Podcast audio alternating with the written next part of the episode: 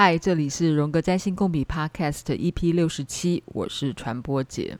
上一集我聊了日本的动画大师今敏的作品《妄想代理人》，这已经是十八年前的一出老的电视动画，但最近在 Netflix 上面，嗯，重新拿来播映。导演是已经过世的日本动画大师今敏。这部经典动画真的是蛮有魅力的啦，嗯，马上就让听友们很有共鸣。一位署名索尼哥哥的听友，他就分享了一页他手写的笔记给我。笔记的标题他写的是《妄想代理人 versus 人格面具》，他用人格面具的概念来解读《妄想代理人》这部动画。这位 Sony 哥哥呢，很愿意把他的笔记也跟大家分享。他的第一句话说：“人格面具是成双成对的。”嗯，譬如说光跟影，主体跟客体，主客关系。人格面具这个 term 啊，persona，P-E-R-S-O-N-A，这个其实是荣格提出来的，意思是人。活在这个世界上，要摆出各式各样不同的面具，哈，也许就真的是所谓的 mask，M-A-S-K，一张一张的面具来应付，哈，或是来对应你所遇到的各式各样的关系或场合。还有另外一个比喻。如同你的衣柜里面有各式各样的衣服，然后你要去不同场合或是见不同人的时候，你就会拿不同的戏服去面对他们。不过，我是不记得荣格在定义人格面具的时候，有说人格面具一定是呃二元的出现，譬如说光跟影或客体跟主体。但这位听友 Sony 哥哥呢，他提出。人格面具都是成双的这个概念，我觉得这个 Sony 哥哥一定是一个弗洛伊德学派的，的确是这样，没错啊。因为人格面具如果是来因应他者的一张面具，所以人格面具的本身一定是一个主跟客的关系。举个例子来说，一个婴儿一生下来的时候。刚生下来的几个月，他并没有我的概念。假设这个婴儿有一个够好的妈妈，他肚子饿了，乳房就递到他的嘴边，他就觉得，嗯，我好像可以自给自足，是一个全能的状态。但可能天底下没有这样的母亲吧，就是小孩还没有哭之前，乳房就已经在他的嘴边了。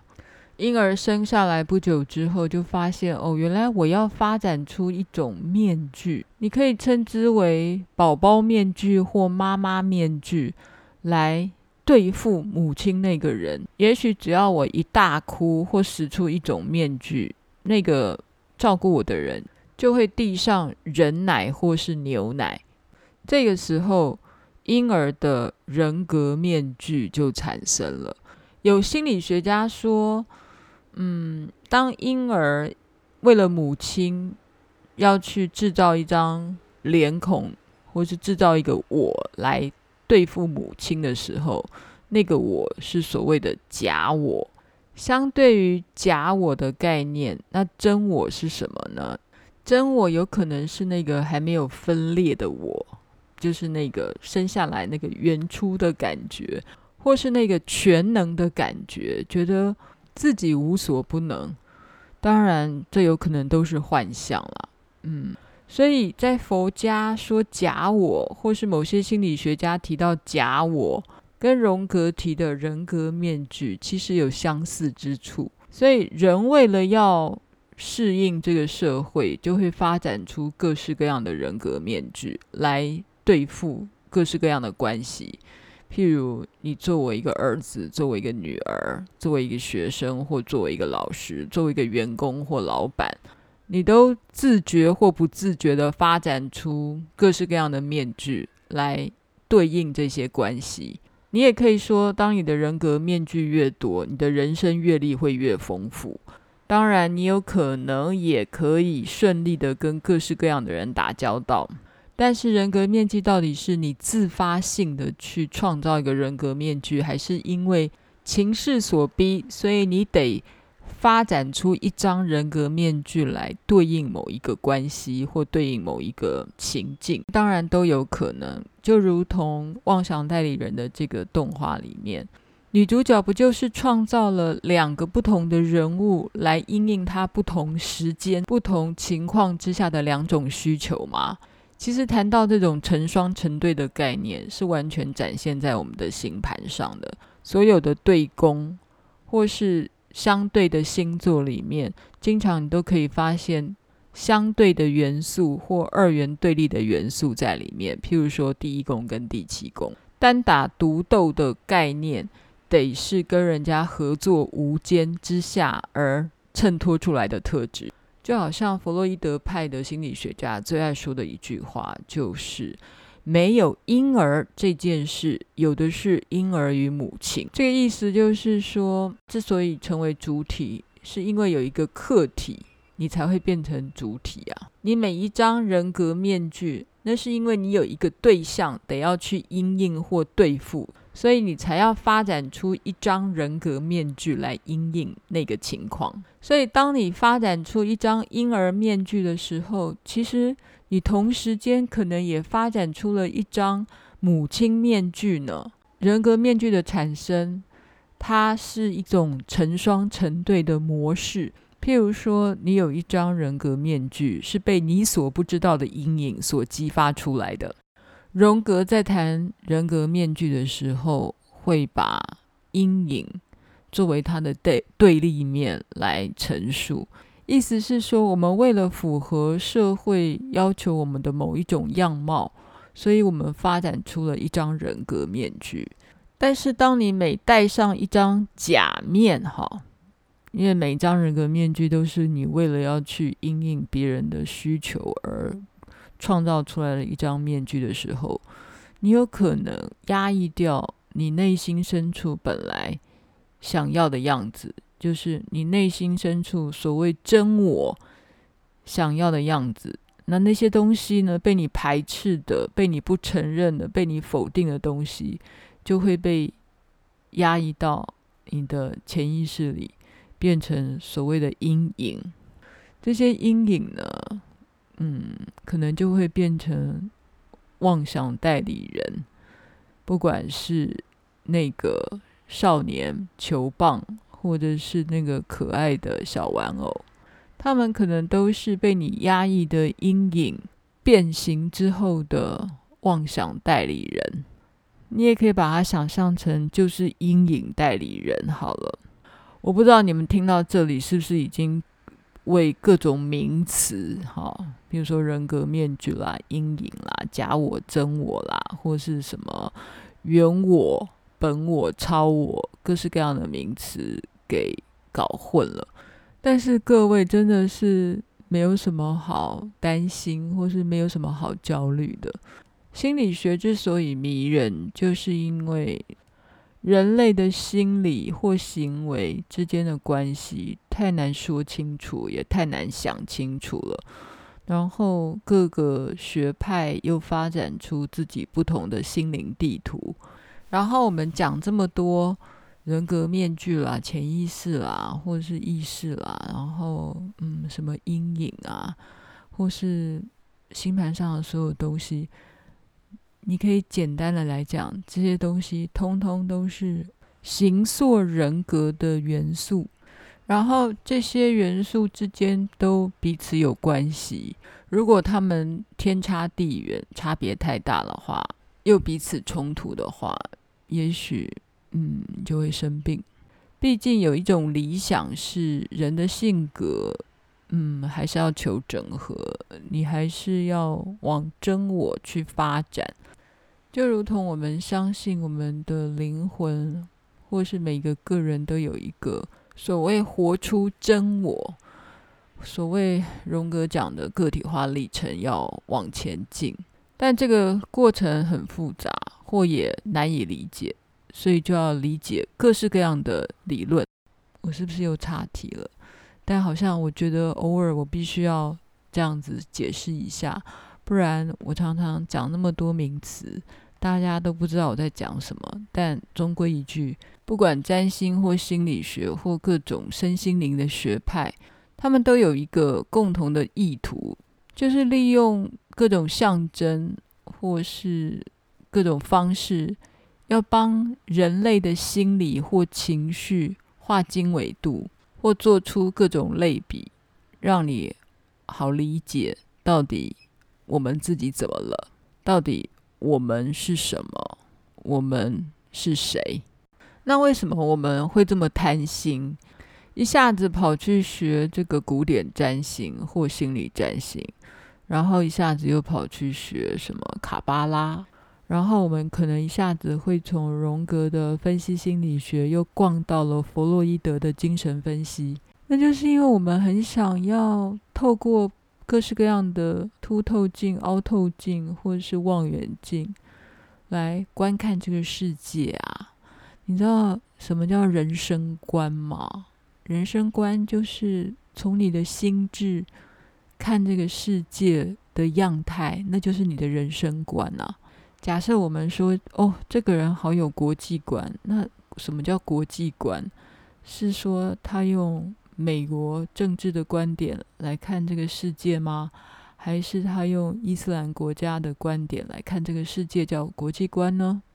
那我猜这位听友 Sony 哥哥，他可能是刚看完了某一本关于嗯人格面具的书跟理论，然后又看了这部动画。然后他就用人格面具的角度尝试要来解释这个电影到底发生了什么事。听友索尼哥哥还说，嗯，有的时候面具是一组的，好比《西游记》。这个说法就是我前面几集曾经也说过，就是一个故事，我们把它看成是一个人的心理发展，所以每一个角色。就代表你内心里面的一种人格的形象，所以整部《西游记》的故事，假设就是如同一个人的嗯英雄之旅的历程。如果你用精神分析的术语来看的话，大家会说孙悟空是自我，猪八戒是本我，然后唐僧是超我。这三个人合在一起的时候，才是一个完整的人。哈。就是刚才呃，这位索尼哥哥他分享的这些人格要组成组在一组的时候，他就是一个相对完整的人。这个想法我之前已经说过啦，就好像你内心有很多小声音，取经的任务是一个高尚的、符合伦理道德的这样的一个角色，当然是唐三藏啊，好，代表土星这个形象。那也可以讲，它是有灵性的，有哲学性的，它有木星的成分。所以唐三藏代表是超我，那孙悟空是自我啊，孙悟空超自我的吧，就是一个 egocentric 的人，所以非常的太阳，或是也非常的水星，好，是动脑子的。猪八戒是本我啊，就是 id，哦，弗洛伊德说的本我，非常的吃喝拉撒睡的。另外一个角色沙悟净，嗯，有人说他是安全感的形象，或者是他是属于任劳任怨的，嗯，工作型的。还有一个是唐僧的坐骑白龙马，就是唐僧的白马，嗯，他可能代表的也是一个工作型的，或是他是一个爱的能源。所以也有人认为，嗯，《西游记》之所以能够取经成功，就是因为这五个角色。合在一起才能够完成这样的任务，然后合在一起才是一个完整的人。当然，里面不会只有正向的特质，唐僧还有害怕、软弱的一面。虽然他道德高，然后理想高，然后孙悟空也不是只有聪明跟机灵的一面，然后他也有贪婪的一面。好，就好像魔术师，所谓。嗯，水星它可能是一个骗子的角色，就好像我们在读我们星盘上的每一颗行星，它都有正面的的形象，也有负面的形象。所以，如果你要说每一颗行星都有它的人格，或者你说它的星格，嗯，我们学占星不就是努力的在学习每一个星星的 character 吗？每一颗行星它所象征代表的性格嘛？然后，当你整张星盘的这些星星的人格、星星的性格们集合在一起，然后坐落在一起，相交，嗯，我说互相的角力、角度、相位。纠缠在一起，就变成了你的性格。但我说了，就算是跟你同一天、同一个时间出生的双胞胎，也有可能活出不一样的命运啊！我们历史上有太多的例子，长得一模一样的同卵的双胞胎，他们的命运也大不同。所以，嗯，星盘不是拿来算命的。而是来让你研究，你到底有什么可能性可以被你活出来。再回到这位听友的回馈，嗯，他也提出关于妄想代理人的被妄想出来的这个人物，在个人的面相上，或是社会集体的面相上，到底威力有多大？譬如说，嗯，这个妄想代理人的这个少年球棒，他后来不会是只是女主角她心里面的一个假的人物，诶，他后来变成一个整个社会被他勾引出来的一个阴影人物，就每个人就把自己同样的一种恐惧跟阴影投射在这个少年球棒的这个角色里面。其实我们在社会上也常常看到有一些偶像或一些名人，然后嗯，他可能爆发了某一些丑闻啊或绯闻，然后我们就集体的把自己内心的某一些恐惧，都又从那个角色的身上投射过去，意思就是说，你又把你身上的屎啊、粪啊，通通往他的身上丢。所以那个人或是那个形象就变成某一种特质的代表。程度上来说，这个世界也需要这种邪恶的出口，不是吗？譬如说，我们就把我们身上所有的恐惧、暴力，通通投射到少年球棒的这样的妄想的人物身上，所以。这个被妄想出来的人物，他也替这个世界赎罪，不是吗？因为他变成了代罪羔羊，所以所有的罪恶统统吐到他的身上。这样的人物的存在，可能也疗愈了大家呢，因为他就是那个黑暗势力的出口啊。索尼哥哥他回应：没有谁是谁非，同业共受啊。这个说的真好啊！